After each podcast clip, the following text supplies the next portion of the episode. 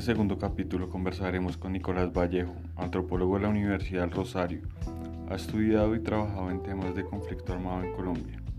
Conversemos con él sobre su experiencia espiritual en las religiones afrocubanas. Conversemos podcast. Bueno, ¿cómo va? Yo siempre, siempre comienzo saludando, pero la anterior entrevista me tocó editarla porque se escucha como un tarro. Entonces me toca editarla porque se escucha un poco más linda. Ah, bueno, entonces seguramente la mía también va a estar más bonita, espero.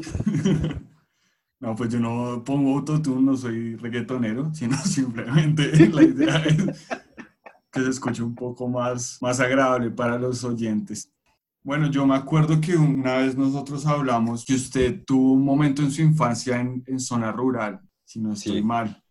Yo quisiera que nos contara, ¿usted cómo terminó allá, nació allá o cómo fue la vuelta? Pues pille, güey. Yo, yo nací acá en Bogotá, pero mis papás siempre, hasta ese momento, mi papá casi siempre había vivido en zona rural. Entonces, pues resulta que mi papá tenía un trabajo en, espérese y me acuerdo, el man tenía un trabajo, creo que era en, en Cusiana. Y entonces en Cusiana, sí, creo que era Cusiana. Es, el, era el campo petrolero ese que queda cerca de Yopal. Entonces, como que lo primero que, el primer lugar al que me llevaron fue a Yopal. ¿Sí? Cuando yo era muy bebé, muy, muy, muy bebé. Después creo que vivimos en Agua Azul, también ahí en el Casanare. Luego vivimos una temporada en Montelíbano, pero todo esto que le estoy diciendo no, no lo recuerdo porque yo era muy pequeño. Digamos que la experiencia de vivir en la ruralidad que yo me acuerdo fue cuando ya mi papá empezó a trabajar en Granada Meta y nosotros vivíamos en San Martín. Yo era muy pequeño, tenía como unos tres años tal vez, tal vez menos, dos años y medio, tres años, pero yo tengo algunos recuerdos, ¿sí me entiendes? Son recuerdos muy, muy difusos, pero ahí están. Pues resulta que a ver, como que cuando vivíamos en San Martín, fue el momento justo en el que el bloque Centauros de las... No, mentiras, eso fue antes. Cuando nosotros vivíamos en San Martín, como que se activaron unas convivir ahí en San Martín. Entonces, al principio como que mis papás dijeron como, bueno, pues no está tan mal. Pero resulta que por el plan de expansión territorial de las FARC, desde la zona del Ariari como hacia, hacia la zona del Piedemonte Llanero en el Meta, empezaron a haber enfrentamientos entre San Martín y Granada y por ejemplo era muy común los enfrentamientos entre guerrilla y, ejército y guerrilla y paramilitares en el peaje de Granada que queda como no sé como a unos 15 minutos de San Martín. Entonces, pues eso empezó como a, predisponer a mis papás y mi mamá dijo que ya no, pues que ya no más. Un día que le llegó como un volante al, al local que ya tenía, ya tenía un local de velas, donde se le pedía un aporte para, para las convivir. Entonces, pues ella dijo que ya no iba a pagar vacunas y, pues nada, ahí como que se cerró el local y ahí ya nos vinimos para Bogotá definitivamente. Ok, ¿y usted entra ahí de una al San Carlos? Entonces? No, no, mi, digamos que mi, mi, vida escolar como hasta, hasta sexto, no mentiras, mi vida escolar fue un via crucis en general. Entonces, yo primero estudié en un, en un jardín que se llamaba Mi Dulce Encuentro, pero pues mi familia dice que yo salía llorando todos los días de ahí, entonces me sacaron. Y luego lo que hizo mi mamá fue meterme en un, era como un taller de tareas, pero la señora era pedagoga, entonces ella como que me enseñaba todo lo que yo necesitaba para, pues para cumplir lo que es el, el, jardín. Se llamaba Botticelli. Y luego de eso pasé a un colegio que se llama, se llamaba, no sé si todavía exista, el Colegio Divino Salvador, ¿sí? Que quedaba pues cerca relativamente a mi casa. Ahí estuve transición primero y segundo. Luego me pasé a otro colegio que se llamaba Principado de Mónaco. Ahí hice tercero, cuarto y quinto y luego hice sexto, ¿sí? Pero entonces cuando yo estaba terminando sexto, pues yo ya estaba mamado del colegio y pues nada, como que ahí luego me pasaron al San Carlos, ahí repetí medio sexto y pues ya ahí siguió mi vida. Luego perdí séptimo y mi papá de castigo me sacó y me metió un año a un, hueco que se llama Gimnasio Las Palmas, un hueco, weón. Entonces ahí repetí medio séptimo e hice octavo. Ya en octavo me mamé y me devolví al San Carlos. Entonces, pues digamos que esa estancia en, Las Palmas fue, fue muy, muy densa para mí, como que yo era muy infeliz. Y eso se traducía en que yo, yo era un, un chirri, yo era un chirri ahí en, como, sí, yo era muy indisciplinado, entonces pues la mayoría de la gente tenía una o dos hojas de observador y yo tenía 17 hojas de observador. Sí, era algo absurdo, algo Sí, totalmente descontrolado. Y bueno, ya en octavo volví al San Carlos y digamos que en ese retorno al San Carlos mis papás dijeron que si yo quería volver tenía que hacer todos los papeles y todas las vueltas yo solo. Entonces pues así fue y como entendiendo el pues que las cosas tienen un costo ya como que llegué con otra mentalidad y, y pues nada, y ya me gradué, man serio. Entonces yo tengo máster en sexto, séptimo y octavo.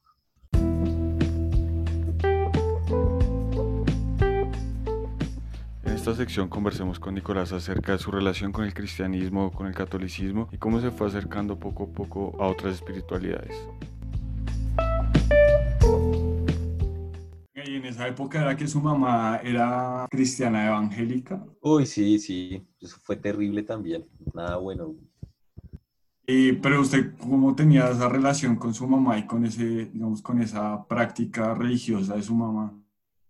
Pues digamos que a mí mi mamá me obligaba al resto a ir a culto, ¿sí? Y eso era muy, muy harto para mí, era una mierda, como que a mí se me hacía súper incoherente todo lo que pasaba en el culto, como que para mí no tenía sentido que la gente se emocionara tanto por esas canciones que a mí se me hacían tan maricas, ¿sí me entiende? Em, sí, como que yo no le veía sentido a nada de lo que pasaba y, y realmente no compartía el sentir de las personas. Entonces, para mí era muy harto, muy harto ir a culto todos los domingos, era un fastidio. Y digamos que los pastores eran pues personas queridas y eran buenas personas, pero hasta ahí, ¿sí me entiende? Como que pues yo no compartía ni sentía como relación con todo lo que ellos me decían. Ahora, yo sí digamos que tenía una espiritualidad y que yo tenía una espiritualidad, pero yo sentía que esa no era la yo la quería expresar, ¿sí me entiende? Y yo sentía que como la creencia de ellos no tenía una relación real con lo que yo sentía y lo que yo vivía. De acuerdo. Y pues yo me acuerdo que usted y Brice siempre nos hablaban sobre el rector del, del, San Carlos, como que tenía muy buena relación con eso. Está, entonaban muy felizmente mientras caminábamos hacia la Nacho ciertas canciones como Los Peregrinos. Sí, sí. Aunque los peregrinos no la cantábamos en, en, las misas del colegio. O la de Señor Ten Piedad, por ejemplo. Es así, es así, es así, es así era un clásico de las misas del colegio. Digamos que las misas del colegio eran diferentes porque, para empezar, mi colegio y, y la comunidad religiosa de mi colegio, que son los benedictinos, no estaban afiliados a ese adefesio que se llama la renovación carismática. Entonces, pues era como pues era una misa normal, ¿sí me entiende? Entonces usted iba y pues digamos que por respeto usted tenía que cantar, obviamente lo obligaban como a, no sé, a comulgar o algo así o a echarse la bendición, pero pues usted como por respeto y digamos que también esto del canto muchas veces uno lo hacía más por el sentido de la comunidad y pues de que el padre Francis estuviera contento, ¿sí? Porque pues digamos que más allá de él como, como religioso, como docente, pues era una persona muy especial. Entonces, pues yo siento que él me dio tanto a mí que lo mínimo que yo podía hacer como, como para, no sé, ¿cómo, cómo se dice? Estoy buscando la palabra. Eh, bueno, lo que yo podía hacer como para retribuirle todo lo que yo sentía que él me daba era cantar, ¿sí me entiende? Y no, pues eso no, no me quitaba nada, ¿sí? Y la otra cosa es, el padre Francis no daba la misa, él no era quien oficiaba la misa él usualmente lo que hacía era tocar el órgano. Quien oficiaba la misa era el padre Gonzalo, que era como el encargado de la disciplina. Entonces, es muy raro porque todo el mundo como que se acuerda del padre Gonzalo como, como mal, pero el man conmigo fue muy, muy todo bien, muy todo bien. Pero el man siempre fue como muy comprensivo y a mí me parece que los mensajes del sermón siempre eran mensajes que iban mucho más allá de la religión y de la espiritualidad y eran como mensajes de, de la vida en comunidad, ¿sí? Y de lo que significaba la comunidad. Y nada, pues para mí eso sí tenía sentido, entonces yo sentía que no perdía nada en ponerle atención al sermón y seguramente sí iba a ganar mucho. De hecho, todavía me acuerdo como de un sermón en el que él nos habló de un libro que estaba leyendo que era como, me acuerdo, como las tres normas de los mayas o de los altecas o los toltecas o olmecas, algunos de esos como indígenas mexicanos. Y me acuerdo de, o sea, todavía me acuerdo de una de esas cosas que era no suponga, porque en el momento en el que usted supone, ya empezó a equivocarse, ¿sí? Usted pregunte, en vez de suponer, usted pregunta y con eso se va a, a, quitar un montón de problemas de encima. Y él se refería como mucho en eso al, pues, como al relacionamiento con los demás, ¿sí? Y mm, obviamente yo no puse eso en práctica en esa época porque, pues, porque uno de adolescente no, no es un personaje muy dado a la escucha del consejo sabio, pero, o sea, me parece que fue un consejo tan contundente que aún en día, pues, me lo recuerdo y, pues muchos desde hace ya un tiempo, pues es un consejo que trato de poner en práctica. Es difícil, pero pues uno trata. Pero ahí también empieza su, digamos, como su formación política un poco, ¿no? Con, con Mauro. Ahí empieza como su intriga, bueno, su acercamiento más que su intriga con, con las humanidades y la cuestión política y la cuestión social. Sí, digamos, digamos que como todo mi, sí, como mi proceso de acercamiento al, a las humanidades y a la política empieza antes de conocer a Mauro. Yo pienso que empezó en, cuando yo estaba en noveno. En noveno nuestro profesor era Checho y el man, pues el man nos enseñó como durante toda la, todo el, el año, él se centró en explicarnos la historia a través de las guerras. Entonces, pues la primera mitad del año fue como refiriéndose como a la historia mundial y la segunda mitad fue refiriéndose a la historia colombiana. Entonces, obviamente, como conocer la historia del país a través de las guerras y a través de sus actores armados implica, pues, para usted como entender la importancia de la política en el, como en el desarrollo y en el rumbo que van tomando las sociedades. Ahí fue como el, primer acercamiento que yo empecé a tener con la política y digamos que sí, como que Checho realmente para mí fue un profesor bien importante, aunque yo no estaba muy de acuerdo como en la forma en la que él se posicionaba políticamente, porque yo siento que él era muy como, como de estas perspectivas clásicas de las humanidades de yo tengo que ser objetivo, entonces solo cuento los hechos y ya. Y a mí eso se me hacía pues una postura más bien como, como tibia y a mí pues yo nunca he sido una persona de, como de términos medios. Yo la verdad siento como que me, me gusta más ver las cosas en blanco y negro. Ahora pues eso también representa muchos problemas y en la vida me ha tocado como entender que no todo es blanco o negro, sino que hay unos grises en la mitad. Y pues sí. Y usted pasa ahí al Rosario por una amenaza de Bris que o estuve... Ah, no, usted es el que amenaza a Bris. Sí, sí, sí.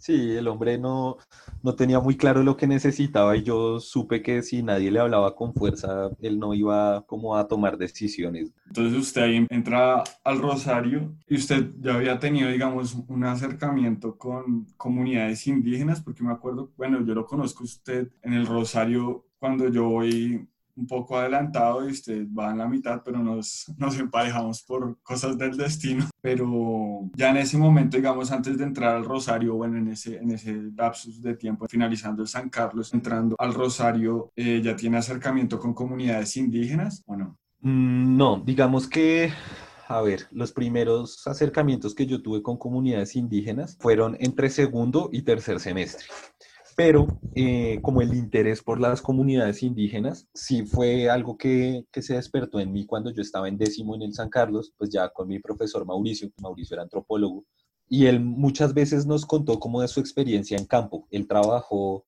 pues para ese momento solo había trabajado creo que con las comunidades Cofán en el Putumayo, y pues digamos que él varias veces nos habló como sobre su la perspectiva de ellos, de, de entender cómo como su política y, la forma en la que debe organizarse la sociedad. Y ahí fue que yo empecé como también a, interesarme por ellos. Ahora, también fue con Mauro que yo aprendí sobre el CRIC y cuando yo entendí que los indígenas tenían la capacidad de organizarse y de gestionar una organización pues del nivel del CRIC, entendí que esa forma que ellos tenían como de ver la sociedad y de entender su política, era susceptible de llegar a, pues, a más personas que habían sido como, no sé, que habíamos crecido en, el mundo occidental. Entonces, digamos que cuando yo entro a la universidad, uno de mis intereses fuertes era como el trabajo con comunidades indígenas. Sin embargo, como le cuento, la primera vez que yo pude hacer eso fue en diciembre del 2013. Sí, fue en diciembre del 2013, que yo no sé cómo, pero mi mamá se de Sogamoso iba a ser un, como, como el, el recibimiento del año nuevo con el solsticio de, invierno. Y entonces nos fuimos con mi papá y unos amigos para, para Sogamoso y, y allá recibimos el, el, año nuevo con los indios y pues nada, y soplamos rapé y todas esas cosas de los indígenas. Tomamos chicha esa noche fuertemente.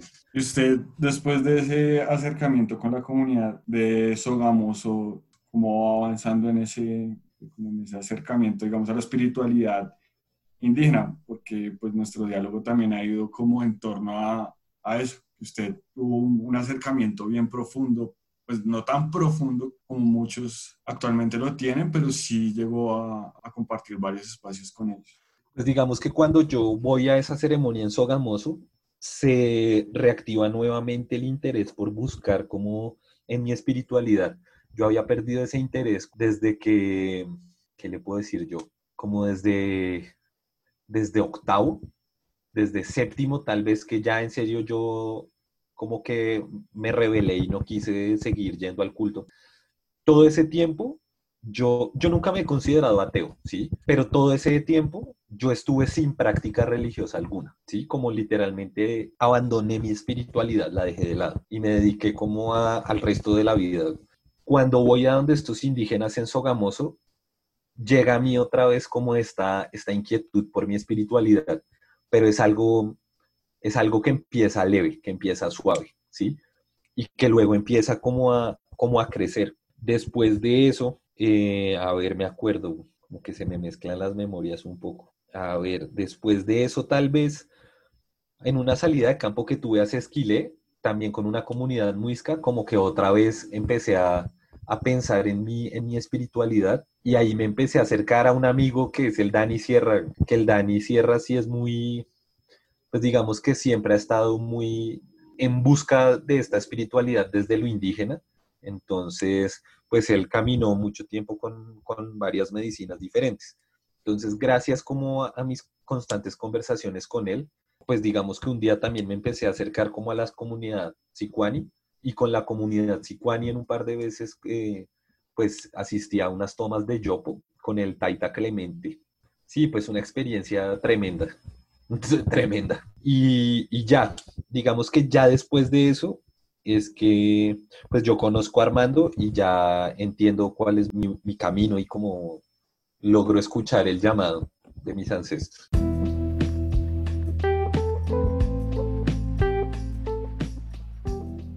Conversaremos con Nicolás sobre el proceso de acercamiento y cómo optó él por esa espiritualidad de ascendencia afrocubana. Ese acercamiento a Armando se da por, por Chucho, ¿no? Eso, ¿Cómo fue ese, o sea, llegar a Armando no fue como un día me levanté y me crucé en la esquina Armando, sino un poco más. Sí, no, digamos que es una historia súper interesante, porque resulta que cuando yo tenía como unos 12 años, 13 años, un día, pues mi mamá tuvo un episodio en su casa y de, de una ella, ella pensó que se trataba de brujería. Entonces, pues ella había conocido a una persona de La Guajira que se llamaba Mila, que leía las cartas. Entonces, pues mi mamá llamó a Mila y le dijo, como vea, me pasó esto, esto y esto.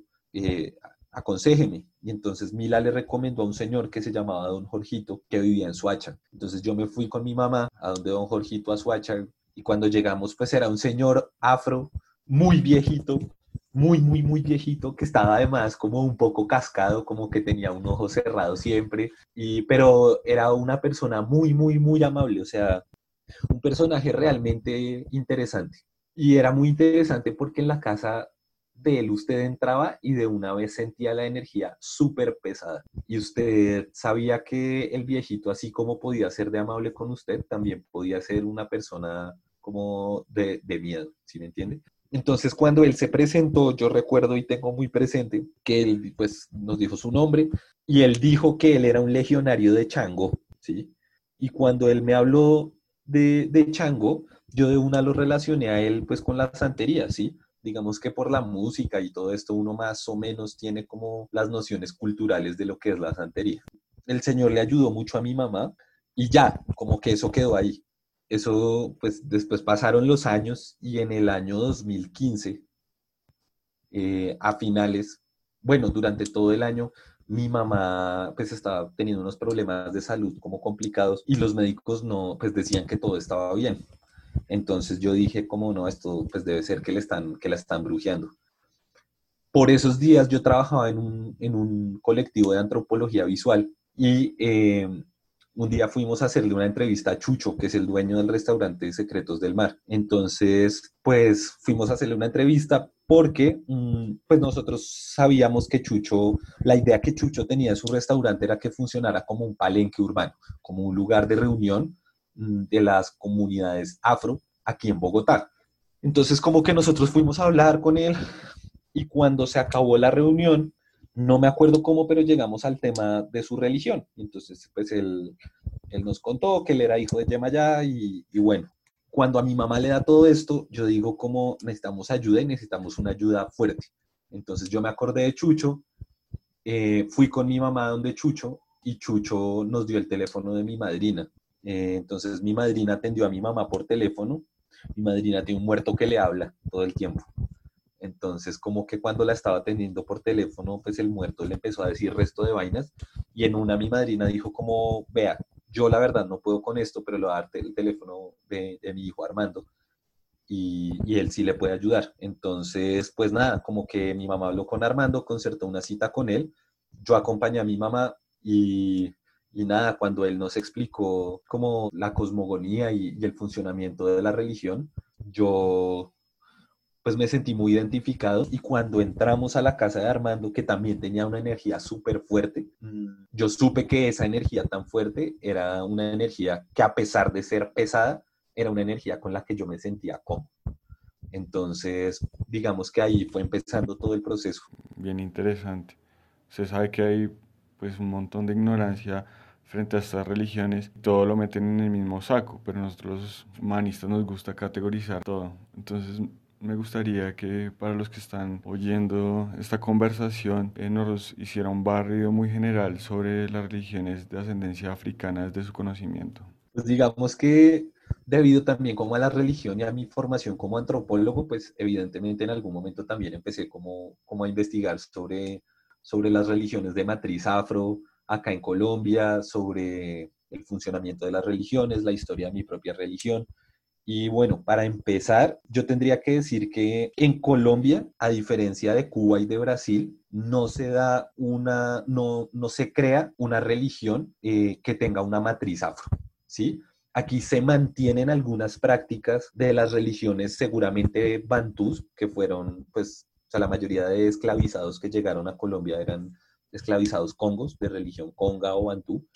Mm, entonces se mantienen algunas de esas prácticas, pero digamos que todo el contenido teológico de, esas religiones se desvanece, se diluye y termina siendo absorbido por el discurso católico, ¿sí? Entonces, si bien es cierto, ellos logran como, o, usted logra entender que algunos de los santos católicos a los que ellos adoran fueron dotados a lo largo de ese proceso histórico de características de sus deidades, el entendimiento que la gente tiene de sus deidades es un entendimiento meramente católico, ¿sí? Mm. Eso para mí como fue, súper interesante, fue un primer descubrimiento muy fuerte y, nada, yo me di cuenta que, o sea, en ese mismo proceso, que la religión que yo tenía era, pues primero de, de origen cubano, ¿sí? Porque si bien es cierto, como las deidades y todo el concepto y la concepción teológica de la, de la religión proviene de, África, eh, es en Cuba donde adquiere la forma en la que yo practico la religión, ¿sí? Entonces, digamos que el corpus práctico y el corpus eh, ritual es cubano. También digamos que eh, ese corpus tiene como muchas similitudes con, el candomblé brasilero, pero no, no es lo mismo. Siempre hay como algunas diferencias. Entonces, si, si alguien me preguntara como, bueno, ¿y, ¿y, su religión de dónde es? Yo no diría que mi religión es africana, yo diría que mi religión es cubana, ¿sí? eh, porque en África, por ejemplo, eh, la forma en la que se adoran a las deidades o se adoraban en una época era muy diferente y como el culto era diferente. Y además, en Cuba ocurre un proceso que para mí es muy importante y es el sincretismo entre las prácticas de lo que era el imperio Yoruba, ¿sí? Y las prácticas de las tribus bantús. Entonces, si bien es cierto, en Cuba hay una división como de las dos religiones, de las dos religiones, perdón, como en, en dos, en lo que se llaman dos órdenes, ¿sí? Entonces, pues está la orden de la Ocha y de Ifá, que son complementarias y que son de origen yoruba, y está la orden Conga, que es el, el palo. Hay tres ramas del palo, que es el palo monte, el palo brillumba eh, y el palo, el palo, se me, se me olvida, el palo de, perdón, de, Cristo del Buen Viaje. La, verdad no recuerdo muy bien el, en este momento el, el nombre de esa, de esa tercera rama del palo. ¿Qué pasa? Digamos que en Cuba estas dos religiones empiezan a ser complementarias, entonces pues usted va a conocer muchos babalochas e yalochas, que son como los sacerdotes de la ocha, y muchos babalados, que son eh, los sacerdotes del, de Ifá, que además son personas que son, que son tatas o nanas en, en palo, ¿sí? Entonces son personas que están consagradas, coronadas con un oricha en la ocha, eh, por ejemplo, muchos babalados están coronados en la ocha por un oricha. Eh, además de eso, pues son babalados. Y además de eso, están rayados en palo, entonces son paleros. Y las tres, eh, como las tres prácticas coexisten como tranquilamente. Además de eso, a todo eso se le han añadido elementos como de, las, de la religión católica sobre todo, por ejemplo, en el palo, en el palo de Cristo del Buen Viaje. Es una rama que tiene mucho, o sea, un uso muy fuerte de muchos elementos católicos. Entonces, pues es muy común ver las figuras de las cruces, mm, el uso de agua bendita, pero no bendecida por un tata o una nana o por un babalao, sino por un cura católico, mm, el uso, por ejemplo, de oraciones cristianas como el Padre Nuestro o, o, ese tipo de cosas. Ahora, también hay otra cosa que hay que entender y es que hay un autor que es muy importante para entender el, el tema afro, que es Sidney Mintz. Sidney Mintz tiene un texto con otro autor que no recuerdo su nombre, que se llama El origen de la cultura africano-americana. En ese texto, eh, Mintz expone algo muy importante y es que el proceso de sincretismo de estas religiones no empieza en el lugar de origen de los esclavizados, sino empieza desde que el esclavizado es capturado, ¿sí? Porque en el momento en el que es capturado, él empieza a reunirse con esclavizados de otros lugares. Entonces, en África mismo, estos esclavizados empezaron un proceso de, de sincretismo de sus religiones. En el palo es muy evidente esto porque en las tres ramas del palo usted va a escuchar el, el saludo de los musulmanes, el en salam aleikum, aleikum sala, ¿sí? Entonces, digamos que eso es lo, como que estas culturas se apropiaron de ese tipo como de, de frases y sonidos y los incorporaron a su corpus ritual. Mm, entonces, esto es muy interesante sí, pues no sé, creo que, que, eso es lo que tengo como por comentar, así como en términos generales. Y dentro de toda la gran explicación que nos acaba de dar, su corriente o su, o su camino, ¿cuál es de todo lo que nos acaba de, de mencionar y explicar? Bueno, digamos que la, las órdenes de la OCHA y de IFA son órdenes complementarias y usualmente en Cuba todas las casas religiosas de origen yoruba o lucumí eh, tienen pues esa, esa mezcla, ¿sí? Pero digamos que mi práctica no solo es, es como llamémosla una práctica yoruba, sino mi práctica también es una práctica conga. Entonces yo también como que practico eh, el palo, ¿sí? Hasta, hasta cierto punto porque pues digamos que aquí en Bogotá, al menos yo no conozco muchos paleros, ¿sí? Los paleros que yo conozco son personas de la familia de mis padrinos que viven en Cali. Entonces, cuando yo voy a Cali, alguna celebración de religiosa o a buscar consejo o, o lo que sea, eh, en Cali sí puedo acercarme mucho a la práctica del palo. De acuerdo. Bueno, muchas gracias por, por esa explicación. Eh, hay algo que a mí me, digamos, me inquieta y es que usted menciona Cuba y como la mayoría de las personas conocemos, históricamente Cuba fue y sigue siendo pues un hito dentro de los procesos sociales y políticos en Latinoamérica, ¿no? Digamos, encuentra en su reflexión o ha encontrado en, su, en su diálogo con las personas eh, una relación entre política y espiritualidad ahí. Digamos que ese es un tema complejo, eh, porque así como hay muchos cubanos que son como pro régimen y que se sienten a gusto con, el sistema socialista y que apoyan y apoyaron durante muchos años a Fidel Castro, también hay muchas de las personas que salieron exiliadas de Cuba eh, que, que fueron religiosos. Yo pienso que el, el, caso más famoso es Celia Cruz, ¿sí? Y pues es una persona que abiertamente era anti-régimen. Ahora, en lo que a la teología se refiere y a las enseñanzas de cada religión y, de los orichas se refiere, yo creo que hay algo que es importante y es algo que también en algún momento encontré como en, las religiones o bueno, en los sistemas mm, religiosos indígenas y es el, espíritu de comunidad. La, religión yoruba y la religión conga se basan en la, en la ayuda al otro, ¿sí? al prójimo. Un poco también como, como en ciertas como no sé cómo decirlo, como en ciertas corrientes del catolicismo, ¿sí? Es la ayuda al prójimo y también digamos que en todo el tiempo se hace un llamado a la justicia de que cada persona tiene que recibir, por ejemplo, un pago justo por su trabajo, pero también, por ejemplo, el, el babalao debe procurar entender la situación de, de, sus ahijados, entonces, pues, muchas veces cuando el ahijado está en una situación de pobreza, pues el babalao debe ser consciente de esto. Y digamos que mi padrino siempre ha sido muy enfático en esto y es que si los orichas, si nuestros muertos, si, si el padre Olofin no fueran conscientes de nuestras situaciones materiales, no serían entidades superiores.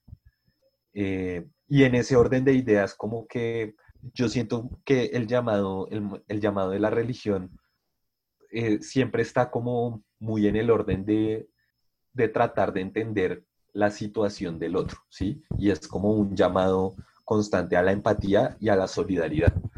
Eh, en ese orden de ideas, pues, digamos que eh, los sistemas políticos que, que más están acorde como a los llamados de solidaridad y, y, de empatía, considero yo que son, pues, como las posiciones políticas de izquierda, porque de una u otra forma las posiciones políticas de derecha se basan en, en la competencia, ¿sí? Y en el ganar a todos. Em, y pues eso precisamente es algo que, que en mi religión pues, no está bien visto, que las enseñanzas de nuestros orichas y, y, de nuestro padre Urula y de nuestro padre Urumila no, es, no está bien visto y es que uno no debe ganar a toda costa, sino todo tiene una consecuencia y uno debe actuar de la mejor manera posible y eso implica eh, ayudar a, los demás, ¿sí? Eh, y entonces, pues yo creo que esa es mi respuesta.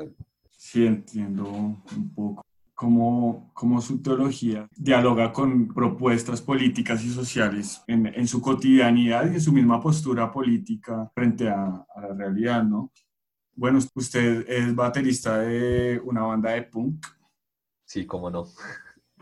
Y bueno, es, es muy evidente, bueno, para las personas que nos hemos acercado un poco y nos interesa un poco las religiones, pero pues las religiones y sus expresiones musicales son, bueno, una forma de comunicación, una forma de, de, de orar, no sé, de, del rito eh, cómo se comunica uno con su espiritualidad y su Dios y sus espíritus, digamos, mayores. No, no sé si lo conecte con el punk, pero por lo menos lo, lo conecta con su batería o, o, están alejadas. Pues digamos que para mí como el, tocar batería y el, y el tocar en una banda de punk están muy relacionados con, pues como con el, el descontento con el estado actual de las cosas.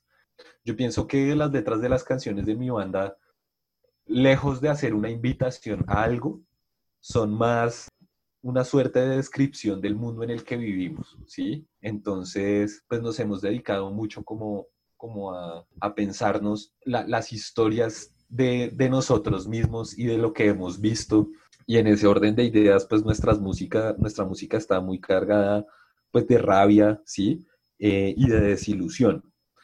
Ahora, hay una cosa que es importante y es que, eh, pues, una de mis deidades que precisamente es Chango, Chango es el oricha de la música y de los tambores. Entonces, pues si bien es cierto como que yo no, no encuentro en mi expresión musical de la banda de punk un espacio para adorar a, a mis orichas o, o, algo por el estilo, yo la verdad, pues esto sí es como una coincidencia, pues ya no, pero hasta ahora había sido una confidencia y es que pues yo siempre antes de ensayar o de tocar o lo que sea, eh, pues le pido, le pido a Chango que, que me dé como la habilidad en las manos para, pues para tocar los tambores, ¿sí?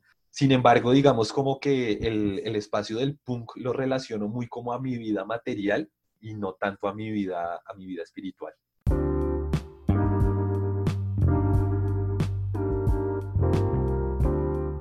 Entonces, pues nada, Parce, muchas gracias de verdad por haberse eh, abierto a nosotros a, hablar, habernos contado, su, se dice, su secreto musical. Y nada, Parce, muchas gracias de verdad, un abrazo. No, pues con gusto, Pacho.